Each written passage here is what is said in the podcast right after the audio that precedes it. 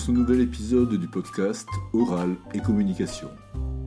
Aujourd'hui, nous allons traiter de trois mots-clés langage, langue, parole. Et nous les présenterons dans des exceptions faisant l'unanimité dans la communauté des personnes intéressées par ces questions, qu'il s'agisse de linguistes, de chercheurs, d'enseignants, d'ingénieurs ou de simples curieux.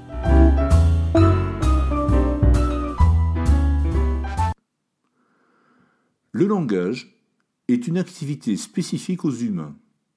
C'est une faculté ancrée dans la biologie de notre espèce. Le langage sert à communiquer et à transmettre notre pensée. Il permet de représenter le monde qui nous entoure. Il permet également de reproduire une réalité comportementale ou conceptuelle absente par la construction de représentations mentales. Donc, les deux grandes fonctions du langage humain sont représentation et communication. Le langage a également un caractère social. Communiquer avec ses semblables, interagir socialement, accompagner et véhiculer l'action, véhiculer les acquis culturels de la société. Les individus, membres d'une même communauté linguistique, partagent les mêmes significations, ce que l'on appelle les invariants de sens.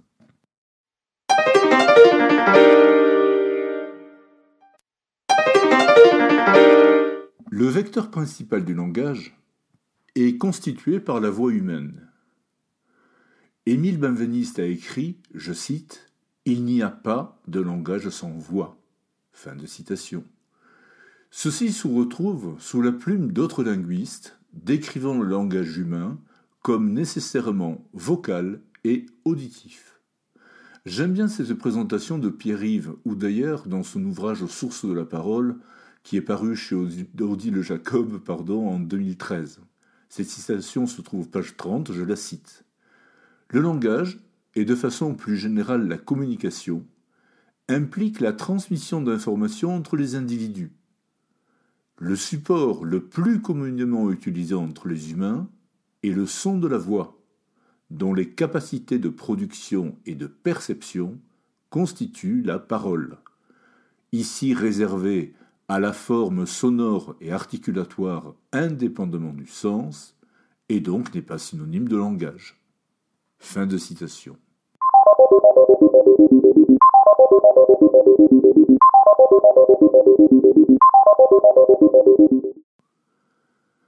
Quand le langage est-il apparu Et comment? Ben, On ne le sait toujours pas. Et les spéculations vont bon train. Il existe plusieurs théories, certaines fort séduisantes, mais impossibles à vérifier. Bah oui, le langage parlé ne laisse aucune trace dans l'histoire. De même, il est impossible de dire si le langage est le résultat direct d'une mutation génétique ou d'une interaction entre des changements biologiques subtils et des contraintes environnementales. Il y a 6 ou 7 millions d'années, le dernier ancêtre commun aux hominidés, c'est nous les hominidés, et aux grands singes africains vivait en Afrique, dans les forêts. Il pesait environ 40 kilos.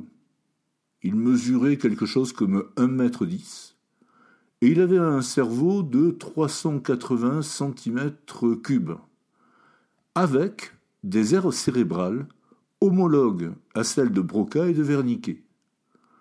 Cela veut-il dire qu'il était équipé cérébralement, intellectuellement, pour disposer d'une sorte de protolangage? Aujourd'hui, la plupart des anthropologues et des généticiens s'accordent pour dire que l'homme linguistiquement moderne apparaît quelque part en Afrique ou au Proche-Orient. Il apparaît quelque part entre moins 100 000 ans et moins 60 000 ans avant notre ère. Il possède un cerveau de 1400 cm3. Lui est équipé pour parler. Il bénéficie de tout ce que l'évolution lui a apporté et dispose d'une longue histoire culturelle et sociale.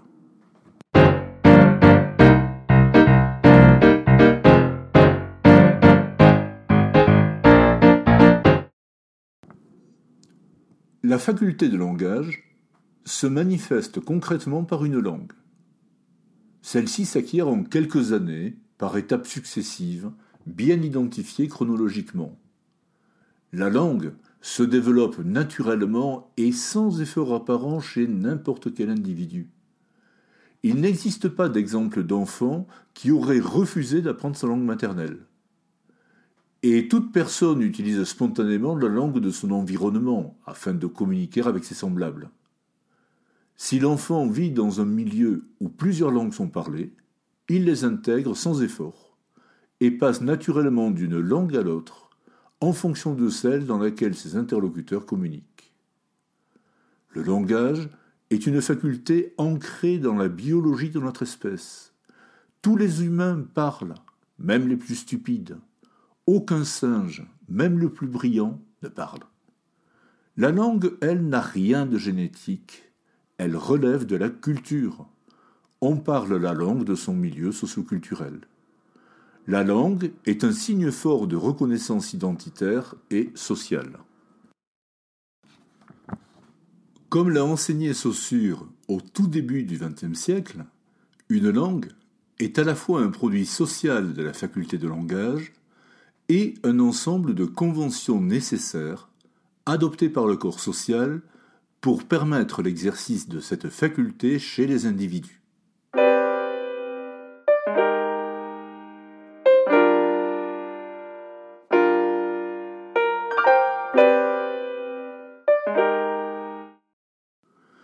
Combien de langues sont parlées dans le monde aujourd'hui?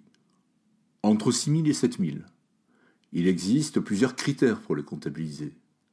Et parfois, la distinction entre langue et dialecte n'obéit pas aux mêmes distinctions. L'Europe compte environ 225 langues, l'Amérique plus de 1000.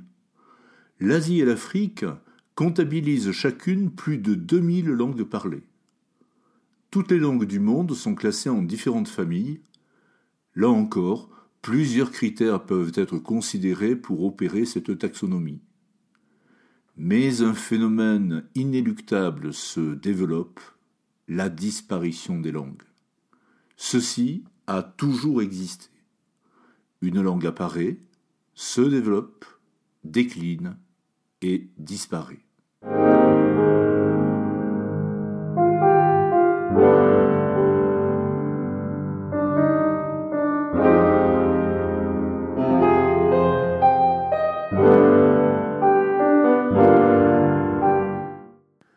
Actuellement, un quart de toutes les langues du monde est parlé par moins de 1000 personnes. On considère également que tous les 15 jours en moyenne, une langue disparaît. Selon une étude de l'UNESCO publiée il y a quelques années, la moitié au moins des langues actuellement parlées dans le monde devraient avoir disparu à la fin du siècle. À quoi ce phénomène de disparition est-il dû? Plusieurs raisons sont à invoquer. En Asie comme en Afrique, la mondialisation, l'urbanisation ainsi que l'industrialisation contraignent de nombreuses populations à adopter des langues plus prestigieuses, car plus marquées que les leurs, donc socialement et économiquement plus rentables. Et cela va très souvent de pair avec la prise en compte de nouveaux modèles culturels. À cela, il faut ajouter les nouveaux moyens de communication ainsi que l'informatisation des langues de grande diffusion. Elles exportent continuellement leurs modèles sur l'ensemble de la planète. Sans oublier la force centralisatrice des États qui favorise certaines langues au détriment d'autres, celles que l'on appelle langues officielles, nationales, véhiculaires, internationales. C'est peut-être le moment de vous rappeler ce qu'est une langue. Une langue, c'est un dialecte qui a réussi. Ou plus prosaïquement, une langue est un dialecte avec une armée. Certains ajoutent même avec une marine.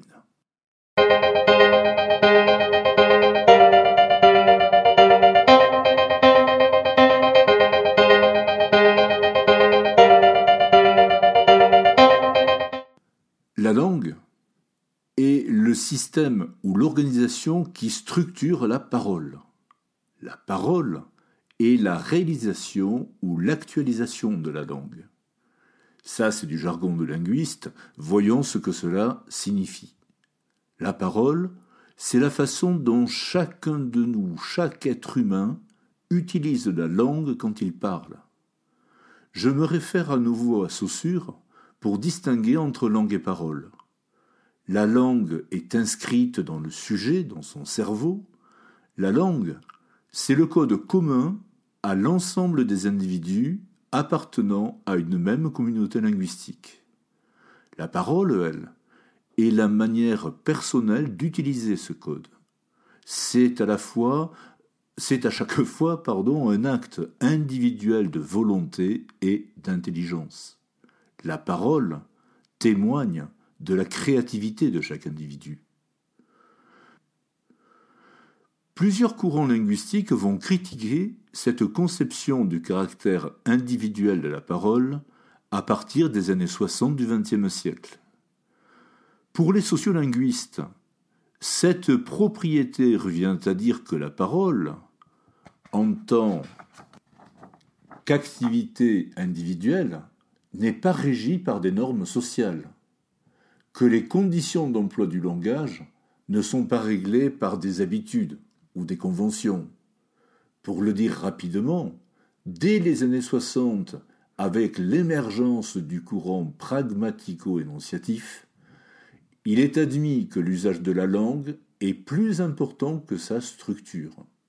Le sens d'un message dépend toujours du contexte concret dans lequel il est produit.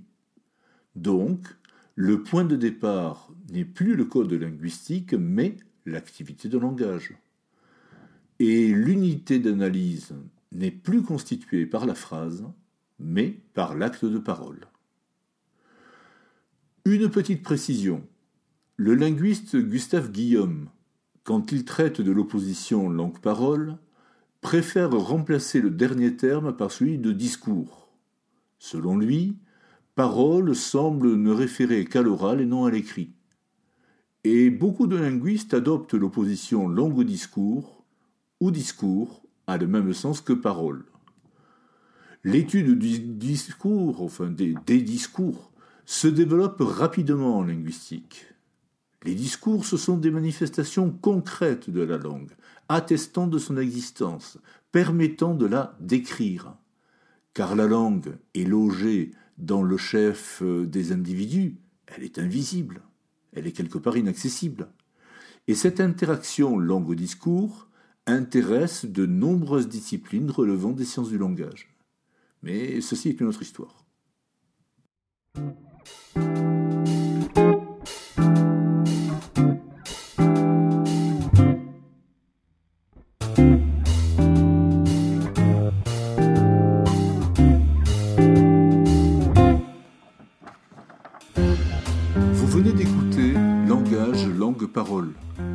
Épisode du podcast Oral et Communication proposé par le blog Au son du fleu.